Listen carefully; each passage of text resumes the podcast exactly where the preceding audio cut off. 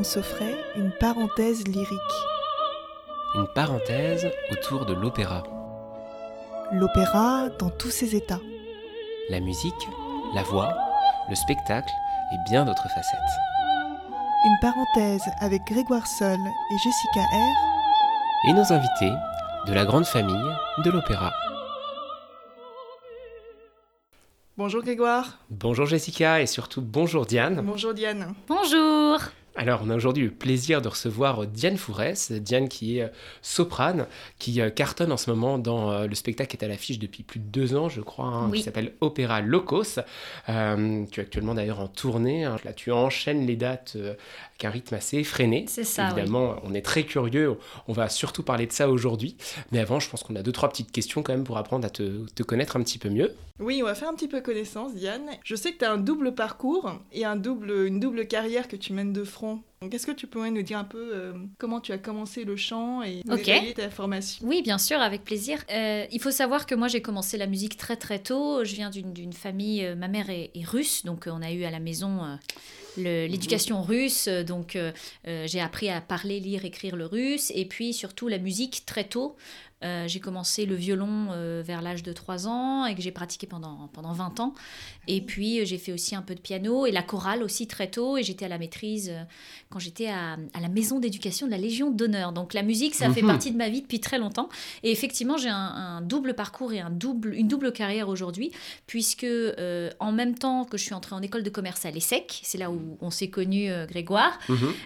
je suis aussi rentrée au conservatoire d'arrondissement à Paris en chant lyrique. Et aujourd'hui, je suis fière de mener de front ces deux carrières puisque euh, je dirige l'entreprise familiale et en parallèle de ça, euh, je suis chanteuse lyrique et donc dans ce formidable spectacle Vie Opéra Locos. Alors effectivement, moi, ça fait écho parce que donc, tu as spoilé, hein, on s'est rencontrés euh, il y a quelques années à l'ESSEC sur la scène du grand amphi des locaux de Sergi. je me rappelle, c'était dans le cadre d'un event qu'on avait organisé à l'époque, j'étais au Bureau des Arts. Ouais, c'est ça. Et donc, on amenait les différents musiciens de l'ESSEC ou chanteurs à se produire sur cette belle scène. Et j'entends euh, Madame Fourès, que je ne ah. connaissais pas, euh, dans l'air de la comtesse des Notes de Figaro. Et je me suis dit, mais quelle voix Enfin, déjà, déjà une voix oh, pro, une voix installée. J'étais très jaloux. Euh, ah. et donc, je t'ai couru après, littéralement. Je me suis dit, attends, il faut absolument que je la rencontre, que je sache, etc. Et, et à l'époque, moi, ça me. Alors, sans évidemment me mettre à ton niveau, ça fait écho parce que j'étais comme toi, j'avais quand même la musique dans ma vie depuis un certain temps, un double cursus, pareil, de conservatoire. Et c'est vrai que quand je suis arrivé à l'ESSEC, pour moi, bon, bah, ça y est, c'était fini, entre guillemets. C'est-à-dire que la, voix du chant, euh, sans jeu de mots, c'était euh, pas celle que j'allais emprunter. Euh, et, toi, justement, qu'est-ce qui s'est passé pour que tu aies envie, en fait, post ton diplôme en main, même si tu as une vie, entre guillemets, normale, avec une carrière plus classique, mhm. de poursuivre? Est-ce qu'il y a un événement en particulier qui fait que tu t'es dit, non, finalement, ma vie, c'est le chant, je vais à minima poursuivre ma formation? Ou est-ce que c'était une évidence? Qu'est-ce qui s'est passé, en fait? Je ne sais pas s'il y a vraiment un événement en particulier qui a fait que je me suis dit euh, c'est une évidence, mais euh, c'est plus... Euh, la musique a toujours fait partie de ma vie et moi je suis venue au chant entre guillemets assez tard finalement, même si j'ai fait beaucoup de chœurs, mais mm. euh, l'envie de faire du chant, j'avais 20 ans quand je suis entrée au mm. conservatoire, donc c'est déjà un peu tard pour un, pour un chanteur ou une chanteuse lyrique, en particulier une chanteuse, parce que les hommes, euh, ils ont la chance d'avoir de, d'avoir le droit de mûrir plus tard. Donc, euh, oui, voilà. on a la mue quand même qui est un petit peu brutale, mesdames, mais bon. Non, c'est vrai, c'est vrai, mais je veux dire, dans, dans, dans, dans, le métier, on tolère un âge plus avancé d'entrée sur le marché des hommes que, que des femmes. Et euh, en fait, euh, pendant très longtemps, quand j'étais à l'ESSEC, le chant et ce temps de conservatoire, c'était pour moi vraiment une bouffée d'oxygène. Parce que même si j'étais passionnée par les, par les matières qu'on enseignait, j'étais pas forcément super à l'aise dans l'ambiance de l'école, etc. Enfin, euh, je ne saurais pas comment l'expliquer, mais je me sentais pas super à ma place. Et en fait, au fur et à mesure de mes études, au fur et à mesure des stages à mmh. l'étranger, euh, des cours, etc., je me suis rendu compte qu'en fait, euh, la musique, c'était vraiment ce qui me permettait euh, d'être bien au quotidien. Et donc, j'ai petit à petit décidé que j'allais faire le choix, en fait, de faire les deux. C'est-à-dire qu'il y a un moment donné où je me suis dit, bah, en fait, je vais faire ma carrière dans la musique et mon hobby, ça va être de bah, faire du Excel et du PowerPoint euh, au bureau quoi. Mais ça c'est pas banal. C'est voilà, c'est un peu ce que je me suis imaginé comme vie. Voilà, c'est ça, tout à fait. Mhm. Mais alors du coup, comment tu as débuté cette carrière euh, lyrique? C'est quoi la suite? Bah en fait, euh, bah, d'abord j'ai fini et mes études au conservatoire, donc j'ai eu mon prix, donc j'ai fait j'ai fait mon DEM. Je suis entrée à, à l'école normale salle Corto de musique à Paris euh, et j'ai fait mon diplôme de concertiste. Mhm. Donc euh, déjà, ça passe par, euh, par des études. J'ai étudié avec des profs un peu partout en Europe. Je suis allée en Autriche travailler avec une prof. Je suis allée, Dieu sait où, en Italie pour étudier avec un prof. Enfin bref, enfin la vie normale mhm, d'artiste, quoi. Où on t'appelle en disant, tiens, j'ai un créneau dispo demain, viens. tu dis ok et tu vas. Voilà, c'est comme ça. Et puis, en fait, petit à petit, on construit son réseau, fait des auditions, on se fait repérer, on se met en danger, ça marche, ça marche pas, et puis on creuse son trou. Quoi. Enfin, en tout cas, moi, c'est comme ça que, j'ai fait. Et euh, comme je, travaillais dans l'entreprise familiale, euh, et ben en fait, ça me donnait beaucoup de liberté en termes mmh. d'emploi du temps. Euh, et comme j'étais au début de carrière, ben en fait, finalement, bah, on n'a pas beaucoup de temps sur scène, parce qu'on est, on débute, on, on, est plus en mode démarchage mmh. pour soi-même. Du coup, on passe pas tant de temps que ça en fait euh, sur les routes. Il y a des jours où on, doit être 100% euh, dans, dans l'audition ou dans le concert, etc. Mais le reste de la semaine, on est dispo. Du coup, ça marchait super bien pour moi. Et comme c'était l'entreprise familiale, bah, ce que je travaillais pas dans la semaine, je pouvais le compenser le week-end.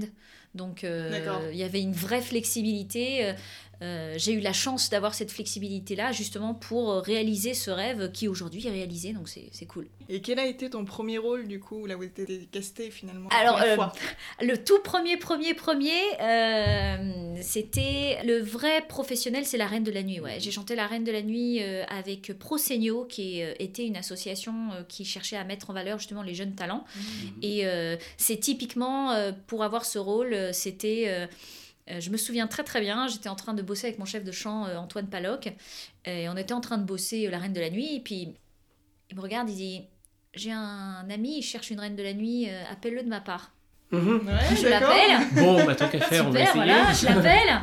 Et puis il me dit Oui, on fait des auditions demain à Genève, vous pouvez être là à 10h30 Je dis Oui bah, bien sûr. Je vais être là à 10h30, donc j'ai pris le train à 6h du matin euh, à Paris. J'ai fait euh, mes échauffements dans euh, l'interwagon ah et puis je suis allée passer l'audition à 10h30 du matin et à 15h j'étais de retour à Paris et j'ai eu l'audition et c'était mon premier rôle professionnel sur scène. C'était super. Ah c'est toujours comme ça. Ah c'est comme ça et puis c'est pas un petit rôle quoi. Non. non, non. Bah, en fait, si, on, est en tout et pour tout 15 minutes sur scène. Il y a deux grands airs, mais non des moindres quand même. Voilà. Oui, bien sûr, mais en fait, il y a un air de 4 minutes, mm. puis à peu près 1h20 d'attente, puis un deuxième air de 3 minutes, et puis 20 minutes d'attente, et puis le, quintet, et puis c'est la fin en fait, de l'opéra. Donc euh, c'est assez rentable comme rôle. C'est rentable, mais bon, il y a quelques petites cocottes dans le surécoute quand même assurées. Bon. Et surtout que le deuxième air quand même est précédé d'un récitatif un peu euh, virulent, quoi. donc euh, vocalement, faut gérer. Ouais, faut gérer.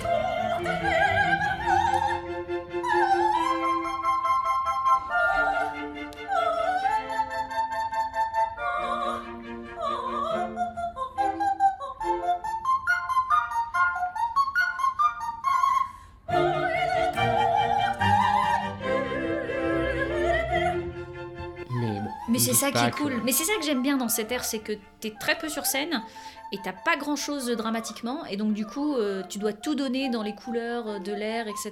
Et en fait, c'est passionnant aussi. Euh, des différentes manières d'interpréter le personnage. Est-ce que c'est, est-ce qu'elle est sincère, est-ce qu'elle est fausse, est-ce qu'elle est manipulatrice, ou est-ce qu'elle est totalement hors de contrôle dans sa tête Est-ce que c'est une malade mentale Est-ce que, euh, au contraire, elle est totalement premier degré et, euh, elle est totalement à côté de la plaque Enfin, c'est un rôle passionnant, je trouve. Mais c'est peut-être un petit peu de, de, tout. Oui, absolument. Un cocktail explosif. c'est ça.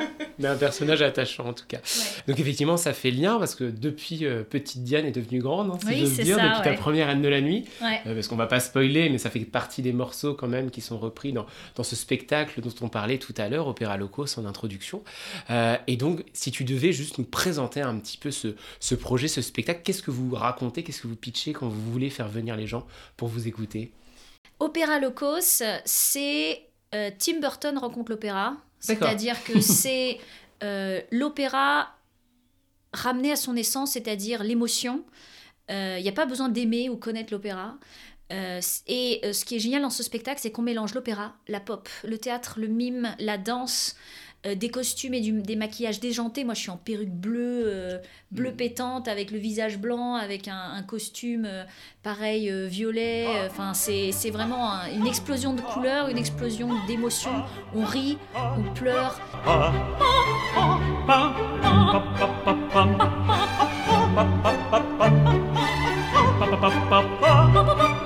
pa, pa, pa,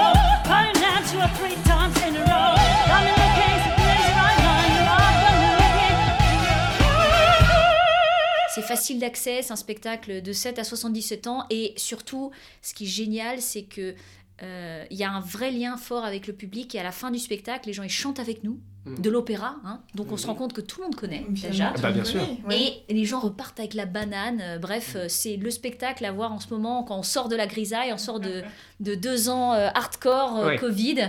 Donc euh, voilà, et je dis pas ça juste parce que je suis dedans, hein. c'est que je Non, kiffe ce sûr. spectacle aussi On- en tant que spectatrice. On euh, confirme hein, d'ailleurs pour être allé te, te voir, effectivement. euh, C'était extraordinaire. Merci.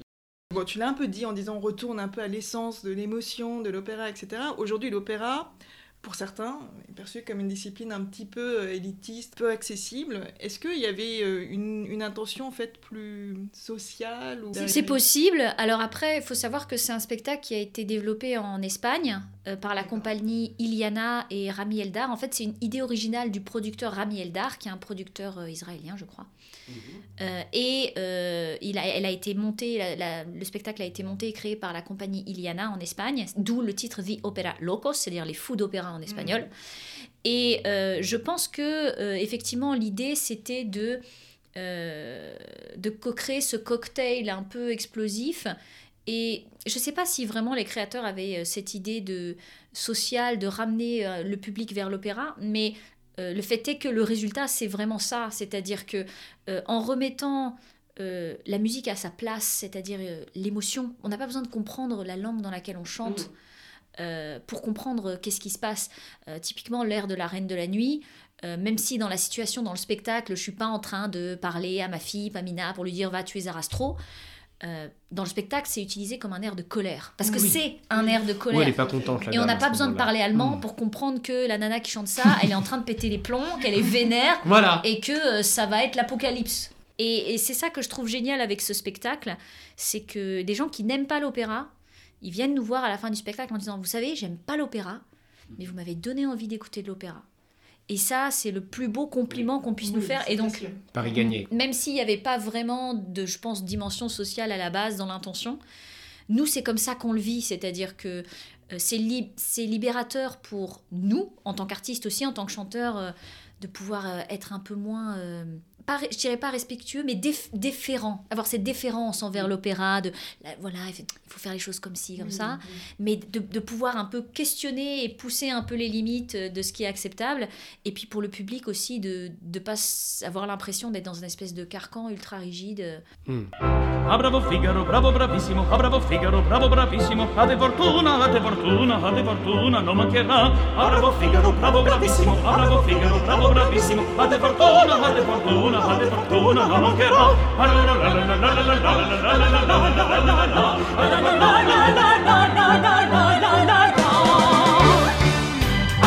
I could be blue, I could be white or the sky, I could be half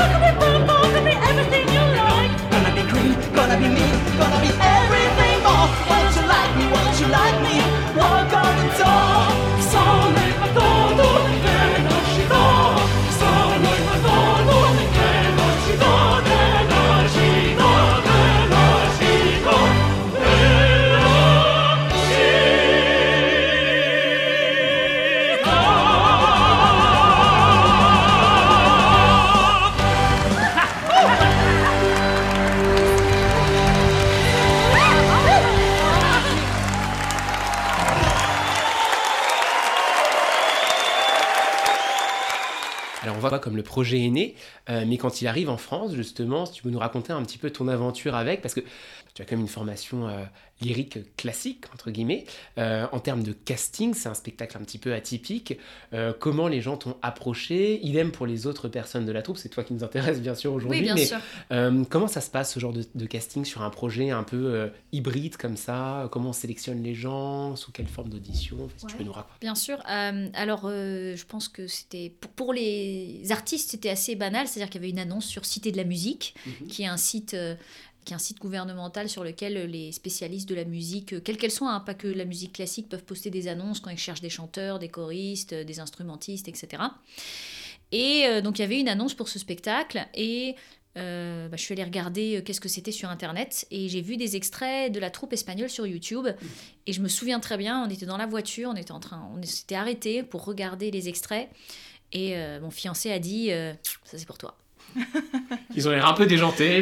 Vas-y. Mais parce que faut savoir que effectivement j'ai un, parcours euh, très lyrique, mais moi je suis une grande grande fan de la comédie musicale et de Broadway. Ah oui. D'accord. Oui. Euh, depuis toute toute jeune, d'ailleurs avec euh, avec mon fiancé, on forme un, enfin on a un petit groupe big band où on joue des, des standards de Broadway, mais pas que aussi de, de Michel Legrand, etc. On s'amuse un peu avec ça en les réarrangeant à notre sauce. Enfin, c'est très chouette. Et donc, du coup, euh, ce côté un peu euh, hybride, différent, euh, ça convenait bien à ma personnalité et ma vision aussi de, de la musique.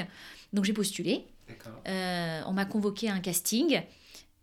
Qui est, je pense, le meilleur casting que j'ai fait de ma vie, pas au sens de la performance, mais au sens du ressenti. C'est-à-dire que c'est, j'ai préféré ce casting à tous ceux que j'ai fait dans, dans ma vie, parce que c'était ce que j'ai kiffé, c'est vraiment le truc à l'américaine. C'est-à-dire que, bon, il y avait le premier tour où ils t'écoutent chanter quand même pour voir si tu peux chanter. Oui, accessoirement. Euh, voilà. Et une fois qu'ils ont vérifié que tu sais à peu près chanter et que tu réponds un tout petit peu à la direction quand le metteur en scène te dirige, on avait un callback. Mhm. Euh, donc un deuxième jour de casting où on était trois par rôle, trois finalistes par rôle, tous ensemble, pendant quatre heures à faire des exercices de théâtre. Et c'était incroyable. J'ai kiffé cette expérience, c'était vraiment génial. C'était particulier parce qu'en même temps on est en concurrence, mais en même temps on doit travailler ensemble. Euh, et puis comme ça tu peux vraiment montrer comment tu peux évoluer, c'est-à-dire que c'est pas juste 5 minutes ou 2 minutes qui déterminent ta performance, mais le metteur en scène il peut voir comment tu peux évoluer. Euh, donc ça j'ai trouvé ça très intéressant et ça m'a beaucoup encouragé à donner vraiment le meilleur de moi-même. C'était moins stressant du coup. Et euh, ce qui est top c'est que tous les gens qu'ils ont choisis c'était les gens que j'avais préférés dans les exercices. Donc j'ai trouvé ça génial. Mhm. Euh, après, moi, je sais pas si moi ils m'ont préféré, mais moi je les ai préférés. Euh, voilà, et euh, du coup, derrière, bah, on, a, on a été appelé en disant bah voilà, tu as eu le rôle. J'avais la banane pendant deux heures après. J'étais chez moi. Seulement deux heures Non, mais parce que j'ai dit, donc il me dit, et donc on a décidé de te choisir. Je dis ah, c'est super Oui, donc dites-moi comment ça se passe pour la suite. Bah, on est obligé. Oui, bien sûr. Et après, j'ai raccroché, j'ai raccroché, et après, j'ai hurlé chez moi pendant pendant, 30 minutes en sautant partout. Ça. Euh. Et le lendemain, tu ne pouvais plus chanter. Non, non, non, quand même. Non, j'ai fait attention. Mais, euh, mais c'était trop bien et, euh, et franchement, c'est un spectacle incroyable, que ce soit sur scène, mais aussi dans les coulisses. C'est une équipe incroyable. pas juste les chanteurs, mais tous les techniciens, l'ingénieur son qui fait un travail incroyable parce que c'est pas facile de, sonoriser des voix lyriques.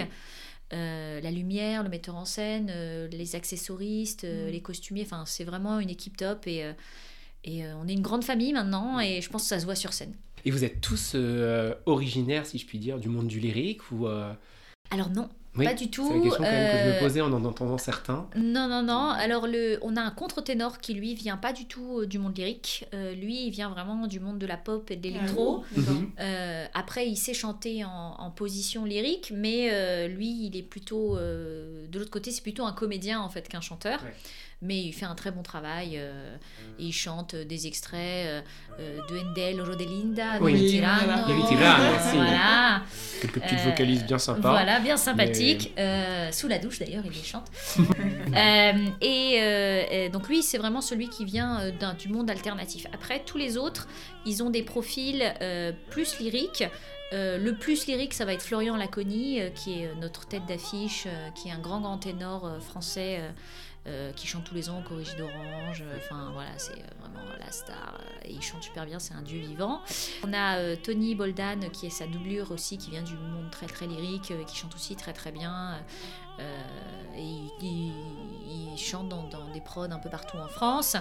Laurent Arcaro, qui est le baryton, qui lui aussi est un pur, pur lyrique, même si lui aussi, il a une petite faiblesse pour euh, la comédie musicale. Ça arrive. Hein. Ouais, c'est pas, c'est pas, pas une tare, mais, mais bon, ça arrive. Euh, non, il, lui, il est vraiment lyrique, lyrique. Il a fait le CNSM, euh, et il a chanté un peu partout en Allemagne, en France, tout ça. Et Margot Toquet, qui aussi a un profil plus comme moi, c'est-à-dire entre le lyrique et le moins lyrique. Elle, elle est vraiment entre le lyrique et le jazz, c'est-à-dire qu'elle adore les deux et elle fait plein de projets dans les deux, euh, euh, les deux milieux. Elle a d'ailleurs nous a fait écouter récemment euh, un, titre pop rock qu'elle a enregistré quand elle avait 22 ans, qui est vachement bien d'ailleurs. Ah oui. voilà, donc elle est vraiment, enfin voilà, donc on a tous des profils un peu variés et même si Florian, Laurent, etc.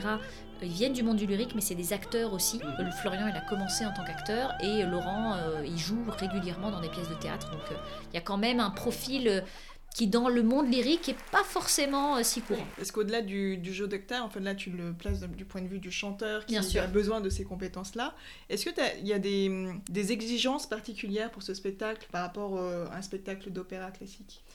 Oui, il y a des exigences particulières, je dirais, c'est le rythme. Euh, le rythme qui est très très soutenu, c'est un spectacle de 1 heure et quart. Mais euh, quand on sort de ce spectacle, on est plus fatigué euh, parfois que quand on a chanté un opéra de 3 heures parce que on s'arrête jamais dans un opéra de 3 heures, sauf un ou deux rôles. En général, tu chantes pas tout le temps. Tu pas mmh, tout le temps sur scène. Tu as mmh. quand même des moments où tu es bien 10-20 minutes hors de scène, tranquille, à te poser, etc. Là, on se pose jamais en fait. Mhm. On, chante un air difficile, on sort, on change de costume, on revient, on danse, on ressort, on change, on rechange de costume, on rechante, on fait un duo, on fait un... ça s'arrête jamais. Et donc on sort, on est épuisé. C'est un bon épuisement, mais on est vraiment fatigué.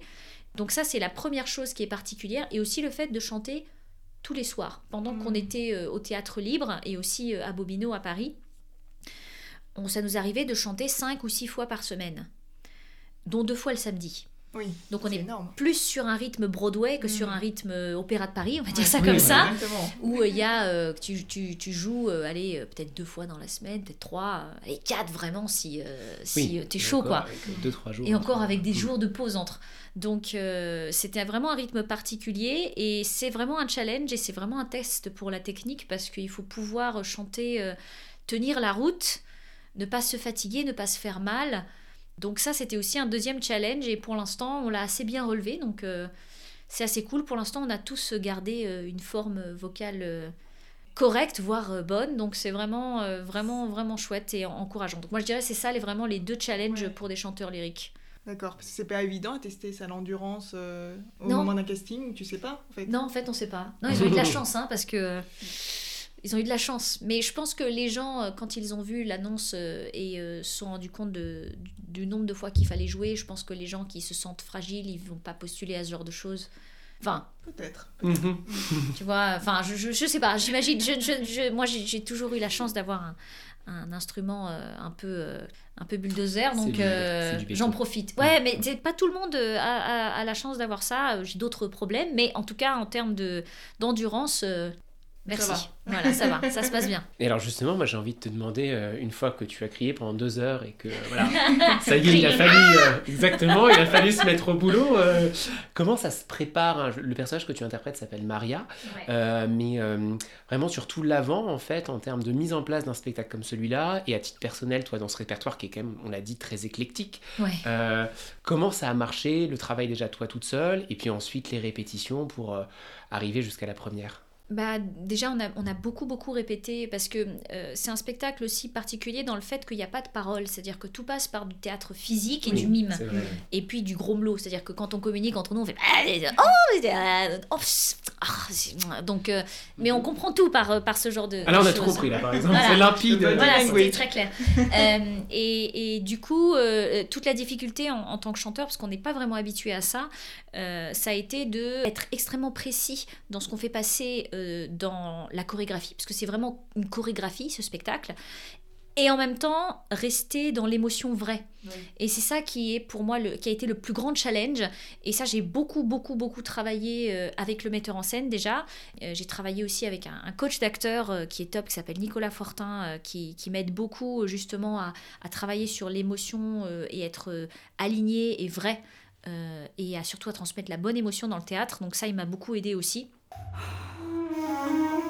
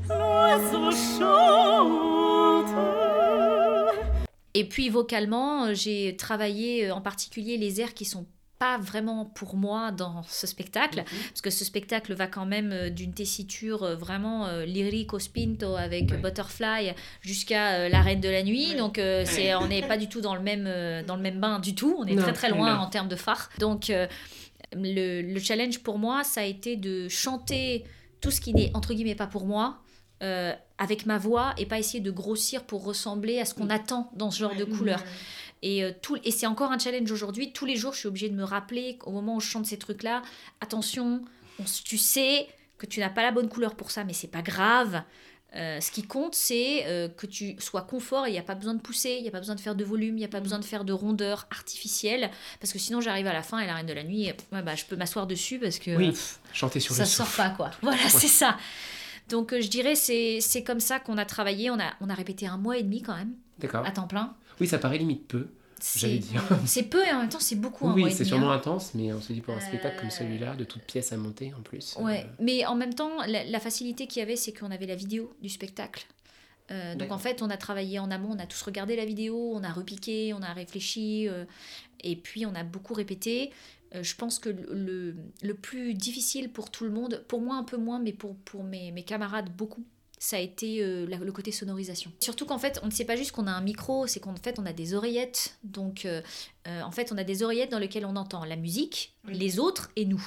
Et donc, il faut trouver le bon réglage pour que le, ce qu'on entend soit suffisamment proche de ce qu'on entend sans les oreillettes pour pas être perturbé, pour pas modifier la voix. Enfin, ça a été vraiment un challenge. On a tous passé une heure, une heure et demie à faire des balances son avec le linge son. Euh, et on en refait à chaque fois, euh, avant chaque représentation, pour euh, vérifier que, que tout est OK. Au début du podcast, tu nous as parlé donc de mener de front ces deux carrières, business et, et, artiste. Comment tu fais toi pour t'organiser en fait la, par rapport à la routine de la troupe, les répétitions, etc. Est-ce que tu, tu, arrives en fait à, gérer tout ça? Oui, ça demande beaucoup d'organisation et surtout euh, ça demande des décisions claires. En fait, euh, j'ai remarqué euh, au tout début quand je, j'étais plutôt étudiante et que je travaillais, euh, en fait, j'étais assez flexible, c'est-à-dire que je pouvais travailler deux heures, ensuite avoir une audition, ensuite euh, avoir un cours de chant, ensuite revenir travailler. Et c'était ingérable. Et euh, il y a un moment où j'ai dit, bon, stop, et où j'ai dit aux collaborateurs, je dis, voilà, je travaille, je suis dispo pour, pour le, le, travail business en priorité trois jours par semaine. Le mardi, le mercredi, le jeudi. Les autres jours, ça ne veut pas dire que je ne vais pas travailler, mais c'est des jours qui sont plutôt priorité art. Mhm. Et euh, ça a clarifié ma, ma semaine. Mhm. Et pour moi aussi. Et du coup, c'était beaucoup plus facile pour moi même de venir au bureau le lundi ou le vendredi. Même si euh, j'avais des trucs artistiques, mais puisque j'avais décidé de le faire. Mais je savais très bien que la priorité, c'était pas le bureau, c'était ailleurs. Et pareil, euh, du mardi au jeudi, je sais que ma priorité, c'est au bureau. Ça m'empêche pas d'avoir euh, un cours de chant. Aujourd'hui, par exemple, euh, j'ai eu un cours de chant, donc je suis venue au bureau le matin, et puis après, je suis partie prendre mon cours de chant. Là, je suis avec vous, et puis après, je vais retourner au bureau. mais ça me coûte beaucoup moins que quand tout était mélangé et que c'était pas clair. c'est choisi et tu as des vrais laps de temps décidés, suffisamment importants, consacrés. C'est ça. Moi, je dois être au théâtre euh, deux heures avant quand c'est à Paris, et puis euh, quand on part en tournée, on part en général l'après-midi. Mhm. Du coup, bah, en fait, je peux parfaitement euh, travailler le matin, et puis partir, et puis je reviens, et puis en général le lendemain on n'a pas de représentation, donc je reviens à midi et je reprends le travail l'après-midi et, et on voit rien quoi. Donc franchement, ça se goupille plutôt bien euh, parce que euh, l'activité artistique est une activité du soir et l'activité du bureau est une activité de journée. Donc euh, finalement, ça marche plutôt bien. Enfin, en tout cas pour moi, ça marche vraiment bien. Tu nous as tendu une perche en tout cas sur, sur la vie de tournée. Là, tu es en plein dedans, on le disait tout à l'heure. ça ressemble à quoi quand vous partez comme ça sur les routes Donc vous êtes une troupe de 5 peux nous partager un petit peu votre quotidien, des, souvenirs, des anecdotes peut-être la, la, tournée, c'est la tournée, c'est vraiment quand tu es avec une troupe euh, où tout le monde s'entend bien et où tout le monde s'aime bien. C'est vraiment, on part en week-end avec les potes. Quoi. Ah ouais. On prend le train, on arrive au théâtre, on est comme chez nous, les, les, techniciens, ils ont déjà tout installé, tout est prêt, on arrive comme des rois, on fait nos balances, on se maquille en costume, on fait la représentation. On est super bien reçu en général euh, par les théâtres. Euh, on mange super bien. Ah, ça c'est ça c'est très C'est bien pour ça que vous faites ce métier en. On va on découvre on découvre plein d'endroits super beaux de la France qu'on connaît pas forcément. Euh, non mais franchement c'est vraiment vraiment génial. On s'amuse beaucoup et puis ça, ça crée des liens très forts parce que quand on est à Paris au théâtre, c'est un peu euh, un peu le bureau quoi. On vient, on chante et puis on rentre chez soi. Mhm. Alors quand on est en tournée, on dîne tous ensemble, on prend le train ensemble. Euh, donc il y a vraiment un esprit de communauté, de groupe qui se crée. Et puis c'est vraiment agréable de découvrir les gens en dehors de leur quotidien parisien, entre guillemets.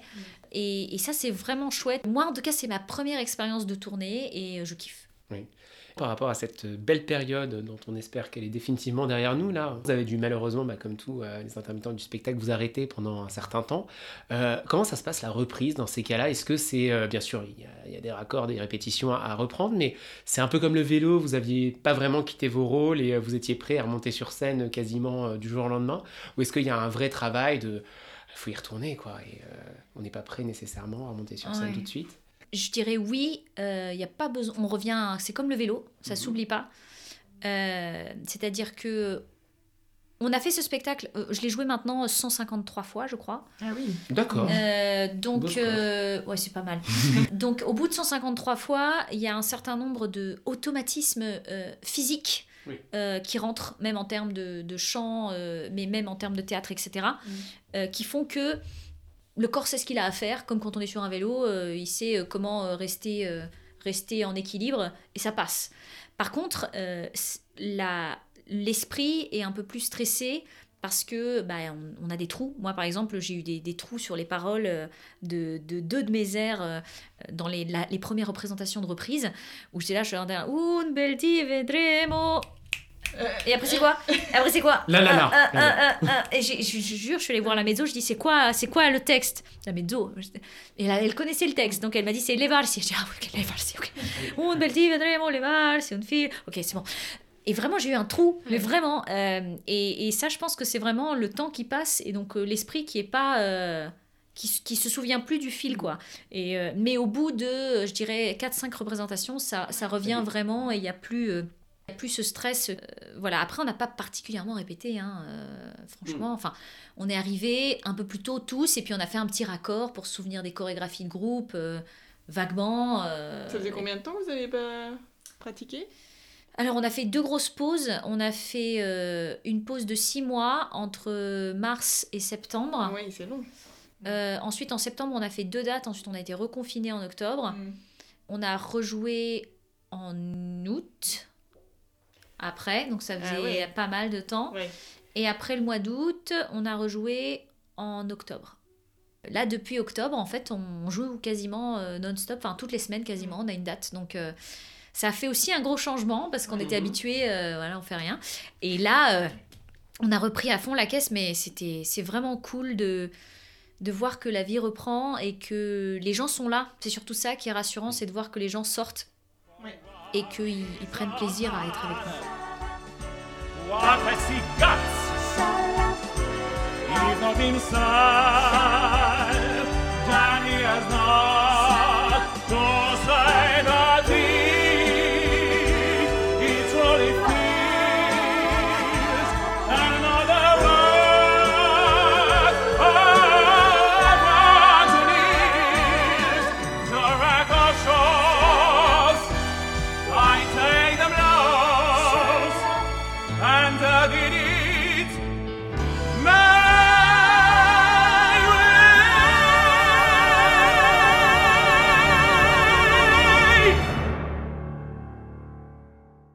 Est-ce que vous avez chanté et joué différemment euh, parce que le public était masqué ou il y avait moins de personnes dans la salle avec de la distanciation? Est-ce que c'était différent pour toi et comment c'était différent?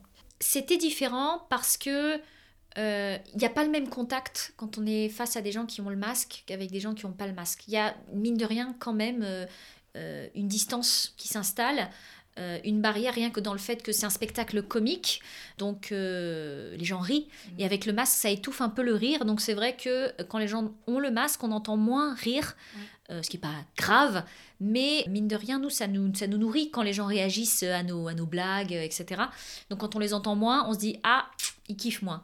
Alors, alors qu'en fait non, c'est juste qu'ils ont le masque. Donc ça, ça, ça change. Pour moi, je dirais que ça change pas grand chose, mais par exemple pour mes deux camarades qui vont dans la salle, parce que dans le spectacle, on, va titiller le public mhm. directement. spoiler alerte. Spoiler alerte, non, ça va, mais c'est pas un gros gros spoiler. Mais en tout cas, moi j'ai deux camarades qui vont dans la salle euh, et interagissent vraiment directement avec le public, et pour eux, le masque, ça vraiment, euh, ça change quelque chose parce que il n'y a pas la même complicité, et surtout au début, c'était compliqué pour eux de savoir, euh, par exemple, la, la mezzo, elle, elle interagit, elle doit choisir quelqu'un dans le public pour euh, pour, interagir. Et euh, au départ, avec le masque, c'était très difficile pour elle parce qu'elle n'arrivait pas forcément à voir les, les, les, expressions pour voir si la personne, est, elle est, elle est euh, dans le game ou est-ce qu'elle elle est en mode flip, hmm. j'ai pas envie, laisse-moi tranquille. séduire par Voilà, c'est ça, par cette harpie, voilà. Du coup, au début, c'était difficile, mais on s'est habitué. On s'est habitué et du coup, quand les gens enlèvent le masque, bah, c'est la folie, quoi. On kiffe, on kiffe tellement. ouais. Alors tu parlais tout à l'heure euh, des techniciens, de toutes ces personnes finalement, j'allais dire, euh, qui font partie de l'envers du décor, euh, que nous, public, on ne voit pas forcément, qui font que vous vous sentez chez vous quand vous arrivez dans un théâtre en tournée. si tu peux nous expliquer un peu aussi, on en profite hein, de t'avoir non seulement les coulisses, mais un peu la machinerie intérieure d'un spectacle comme ça. Vous êtes une équipe de combien de personnes à peu près je vais pas te demander de nous décrire exactement qui fait quoi, mais, mais si, qu'est-ce qu'il faut en fait pour faire tourner un spectacle comme celui-là que nous, on ne voit pas forcément. Bah déjà, il faut un producteur. Accessoirement, on peut, commencer par ça. Je vais commencer par ça parce que, parce que sans producteur, euh, bah, malheureusement, on ne fait pas grand-chose. Hein. Mm. Euh, les sous, ça reste important hein, quand on fait de l'art, malheureusement, mais c'est comme ça. Du coup, euh, voilà, il faut, il faut un producteur qui croit dans le spectacle mm. et c'est lui ensuite qui va rassembler l'équipe autour du projet. Alors parfois, ça marche différemment. Parfois, c'est un projet qui se monte et qui trouve un producteur qui finance, mais nous, dans notre cas, c'était l'inverse. Euh, il y a un metteur en scène, bien évidemment, ça c'est fondamental, euh, qui vient régulièrement voir le spectacle pour nous faire des notes, pour nous dire attention, ça, ça a bougé, ah, attention, là, ce soir, ça, ça n'a pas marché, etc. Donc ça aussi. Et puis, il y a toute l'équipe technique, ça c'est vraiment fondamental parce que on les voit pas et sans eux, on peut pas faire le spectacle. Euh, il y a la lumière qui nous met en valeur. Hein, très important la lumière, hein, parce que s'ils coupent la lumière au mauvais moment, on se ah, c'est compliqué. Euh, l'ingénieur son qui pour moi est euh, sur ce spectacle euh, vraiment la personne la plus importante. Parce que c'est lui qui va déterminer la qualité du rendu sonore. Et comme ça reste un spectacle lyrique même si on mélange l'opéra et la pop c'est vraiment important d'avoir une qualité de son qui se rapproche le plus possible du rendu acoustique on va dire ça comme ça donc lui, il est avec nous tout le temps, il s'occupe de nos micros, on fait des balances à chaque représentation avec lui, on a tous 10 minutes avec lui où on vérifie le son, on vérifie le rendu dans les oreilles, on fait des modifications ou pas. Enfin, c'est vraiment un, moment très important. Et puis il y a l'accessoriste aussi qui est en coulisses, qui nous aide à changer nos costumes, qui nous qui prépare le plateau, qui met les accessoires au bon endroit. Euh, qui nous donne les accessoires au moment où il faut faire des, des, des, changements rapides, euh, qui balance la corde sur scène. Vous comprendrez si vous venez voir le spectacle. Avec tout ce que tu as dit, là, je pense que les gens vont se ruer. Ouais, j'espère, parce que franchement, c'est un spectacle comme suspense. D'accord. Ouais, euh, et, et, donc, lui, l'accessoriste, il est vraiment important. et aussi parce qu'il nous, il nous gère en coulisses. Si on a un problème, on va le voir en disant Ah là, j'ai un problème, et il va communiquer avec la régie. Par exemple, ça m'est arrivé sur scène. j'ai mon micro qui a qui a, euh, qui a fait un faux contact en plein milieu d'une scène. Heureusement, c'était une scène de théâtre. Mhm. Donc ça faisait pa, pa, pa. Donc euh, j'ai fini la scène de théâtre. Et heureusement, entre cette scène et euh, la scène dans laquelle je devais re-rentrer, l'accessoriste, comme il a entendu, il a communiqué avec la régie. Je suis sortie de scène, il est arrivé, j'ai enlevé ma perruque, j'ai enlevé mon micro. Il m'a changé mon micro, j'ai remis mon autre micro, j'ai remis ma perruque. Et j'étais juste à temps pour, euh, pour ma, ma re-rentrée. Donc il sert à ça l'accessory, c'est quand t'es en panique, t'es là, ah mon micro, comment je vais faire, le genre de la reine de la nuit? Il vient et il t'aide, il dit ça va aller, t'inquiète pas, tout va bien, t'as le temps, vas-y. Et, euh, et voilà, c'est des moments euh, importants. Et puis il y a la costumière qui s'occupe de toutes les petites bêtises que tu fais avec ton costume. Donc, par exemple, tu as, bah, as, marché sur ta jupe, tu as fait un accro, tu envoies un texto à, la couturière, tu fais Je suis désolée, je viens de ruiner mon costume. Elle dit Non, c'est pas grave, t'inquiète. Ouais, donc c'est une grande famille. Hein. Ouais. pas compté bon, on est une dizaine. au fur et à mesure, mais une bonne dizaine, c'est ce que j'allais dire dont 5 évidemment euh, protagonistes sur scène. On est 5 sur euh, scène et 1, 2, 3, 4. En gros, on est 9, euh, plus 10 si on a le metteur en scène. quoi je suis pas mal euh, tes stories, etc., où tu es en coulisses, tu commences à te préparer. Euh, il y a ce maquillage, hein, on l'a dit, hein, qui est quand même euh, très particulier. ça, est-ce que vous avez appris à le faire vous-même et c'est vous qui le faites chaque soir? Est-ce qu'il y a des maquilleurs, ou du moins pour certaines retouches Vous avez des perruques, donc la coiffure, a priori, ça va plus vite. Mais ça, là-dessus, c'est vous aussi qui C'est nous qui faisons tout, ouais. Le maquillage, on a appris à le faire. Mhm. C'est-à-dire que les trois premières fois, c'est une maquilleuse qui nous a maquillés. Et puis après, on a eu un mode d'emploi et c'était débrouillez-vous voilà. donc on a appris à se maquiller. Donc euh, je dirais à la base, euh, quand on a commencé à apprendre, ça nous prenait à peu près une heure et demie. Et maintenant, ça nous prend 45 minutes. Et on peut, on peut descendre jusqu'à on peut descendre à 20. Hein. Oui, s'il le faut. s'il le faut, mais c'est pas le même résultat. Hein. C'est un peu moins sympa quand c'est 20 minutes. Mais, mais on, on peut le faire. Et je me souviendrai toujours, les garçons qui euh, reçoivent leur mode d'emploi. Mhm. Et puis ils arrivent dans notre loge et ils disent euh, Les filles, c'est quoi une houppette? Qui ne sait pas ce que. Franchement. voyons, voyons. Et ça m'a fait mourir de rire. Et on était morts de rire avec Margot, la mezzo Margot Toquet.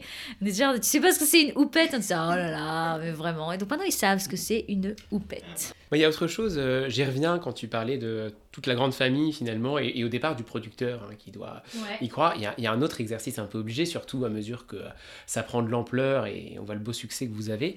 C'est tout le travail de promotion. C'est vrai qu'on vous a pas mal vu euh, sur les plateaux télé. Euh, vous avez fait un teasing assez sympa, je crois, au, Bon Marché il y a quelques temps. Toi, comment est-ce que tu vis ce genre d'exercice? Est-ce que c'est quelque chose qui t'amuse? Tu le vois plus comme une figure un peu plus imposée euh, franchement, la promo, c'est chouette. Mhm. Euh, moi, ce que je préfère comme promo, c'est vraiment les promos radio, parce que c'est vraiment drôle, la radio.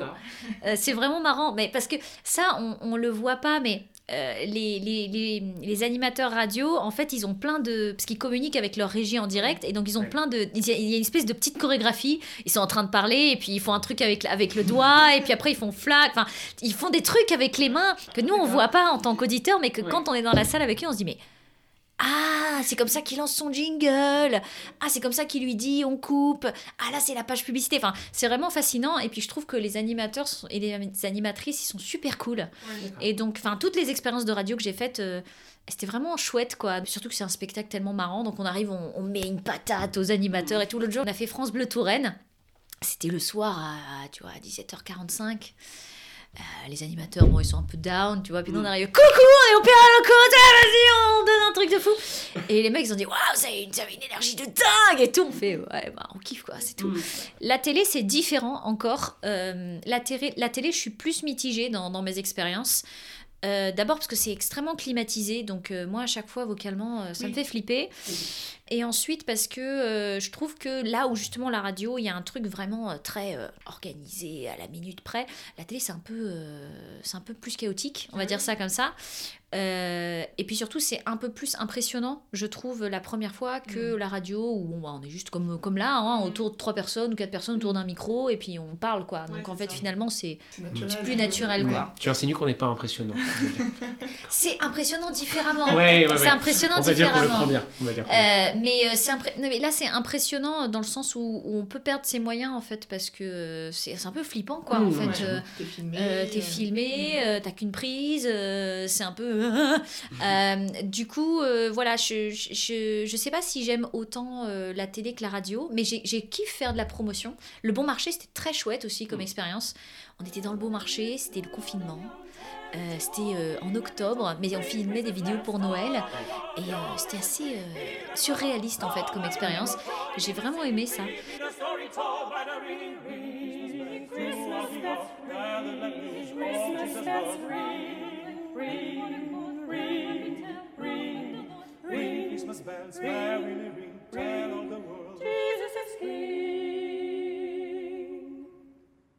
Mais bon, on a fait beaucoup de promos. On a fait euh, des promos journaux, on a fait des promos euh, à la télé, BFM, euh, M6, tout ça, tout ça. On a, on a eu la chance d'aller dans l'émission de Michel Drucker plusieurs ah, fois. Michel qui est incroyable, hein, c'est notre mhm. parrain d'ailleurs. Ah bah. C'est le parrain du spectacle. D'accord. Et ouais, la promo, c'est un exercice particulier là où moi je, moi je fais le parti pris, surtout à la télévision, de pas venir en tant que moi en fait, moi Diane Fourès, mais de venir en tant que euh, la chanteuse lyrique, quoi. Parce que comme ça, en jouant un personnage, en fait, euh, c'est plus facile, je trouve, on est plus détendu. Euh, et puis en plus, c'est ce que les gens attendent de, la part d'une soprano, quoi. Mm. D'être un peu Ah Je parle comme ça, et je ah suis soprano, ah je suis bah. contente d'être là, voilà Tu fais très voilà. bien. Je fais très très bien, donc du coup, moi ça me rassure, les gens ils sont contents parce qu'ils voient ce qu'ils veulent, et comme ça, je me prends pas la tête, quoi. Voilà. Un volontiers de lait Bien que monsieur, bien que monsieur vous plaît, de sucre parsemé,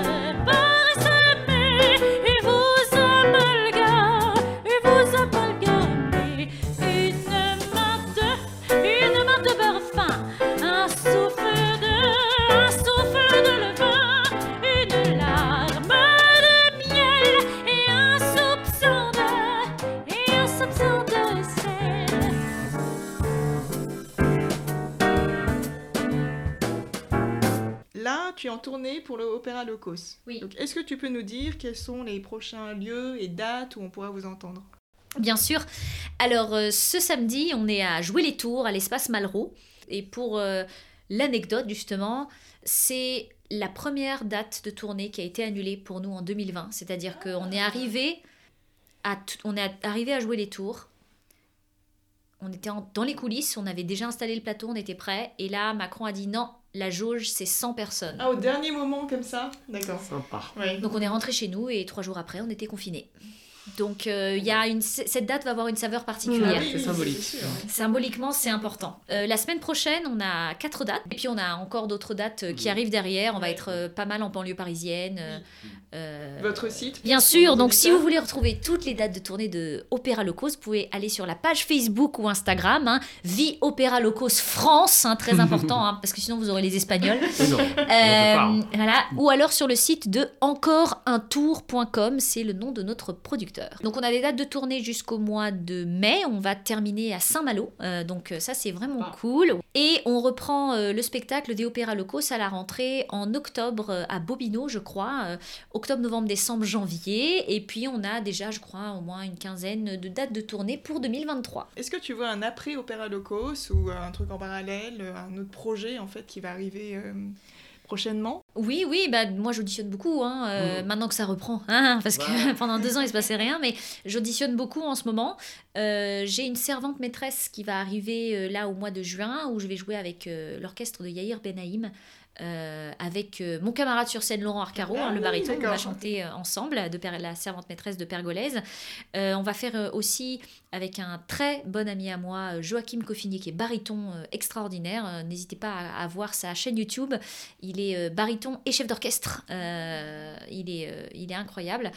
Euh, et donc ensemble, on va monter une version réduite des Noces de Figaro qu'on va jouer euh, dans un festival, euh, dans un château dans le Beaujolais. Et puis avec mon fiancé Gibril Caratini, qui est pianiste de jazz et de variété internationale, on a un petit orchestre de variété internationale avec lequel on chante de la comédie musicale de Broadway, mais aussi du Michel Legrand, plein, plein de choses différentes. Et donc on est en train de monter avec lui un, un tour de chant plus plus, on va dire ça comme ça, un concert qu'on a déjà fait en fait dans des festivals en, Bourgogne autour des standards de Broadway qu'on revisite un peu à notre, à notre sauce euh, en nous amusant. Euh, par exemple, on prend le fameux euh, I could have danced all night, I could have danced all night de l'air de My Fair Lady et en fait on le décline dans plein de styles différents. Ah, donc on le décline en, on fait alors on le fait en mode jazz, lounge, on le fait en mode salsa cubaine, on le fait en mode reggae, en mode techno aussi. Euh, et tout ça, en fait, on fait tourner en boucle mhm. le refrain et puis on change de style un peu quand on veut. Et euh, voilà, on, on, fait un peu des trucs comme ça où, on, s'amuse et on détourne euh, les morceaux pour se faire plaisir et, et les, gens, les gens aiment beaucoup. Diane, un très très grand merci. En tout cas, de nous avoir euh, ouvert les portes de cette belle aventure. Je pense que ça a plus que donné envie à, ceux qui n'auraient pas encore été te voir de, venir tous d'ailleurs vous écouter sur les prochaines dates euh, dans Opéra Locos et puis euh, dans tous ces projets dont tu viens de parler. Yes. voilà, on te souhaite le meilleur pour la suite. Merci beaucoup. Et puis à très bientôt. À très bientôt.